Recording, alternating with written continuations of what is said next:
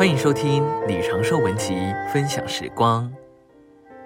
今天要和大家分享过合乎神旨意生活的第一面。基督徒常想知道神的旨意，我们也许想知道神对于我们的职业、住处或婚姻的旨意如何。我们所寻求的只是狭义的神的旨意。我们也许以为婚姻是一件大事。但比起神在神圣启示中的旨意，婚姻乃是一件小事。有些人也许想要知道，在早晨或下午买某双鞋子是否为神的旨意，在日常生活的每一细节上寻求神的旨意，这样的人似乎是近前的。然而，这只是狭义的神的旨意。在以弗所书一章和三章启示，神在他新约经纶里的心和旨意。是要得着做基督身体的召会，成为基督的扩大和彰显，就好比人的身体是人的扩大和彰显。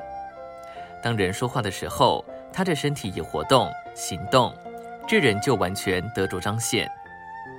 有时候我们只从背后看一位弟兄走路行动的样子，就能知道他是谁。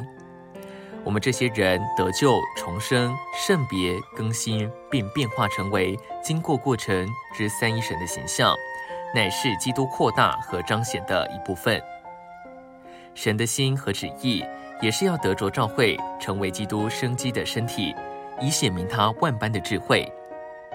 今天做基督身体的召会，乃是一个生机体，使众人得知神万般的智慧。神为着地创造了诸天。为着人的生存，创造了地；诸天是为着地，地是为着人，人是为着产生召会。召会是经过过程之三一神的扩大和彰显，这是神的旨意。我们住在一地或另一地，并不很重要，我们不需要为此有太多祷告。反之，我们该将全人集中于神的旨意，就是要得着召会，做经过过程的三一神，得着扩大并彰显。这是神旨意的第一面。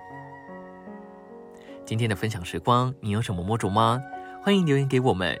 如果喜欢的话，也可以分享出去哦。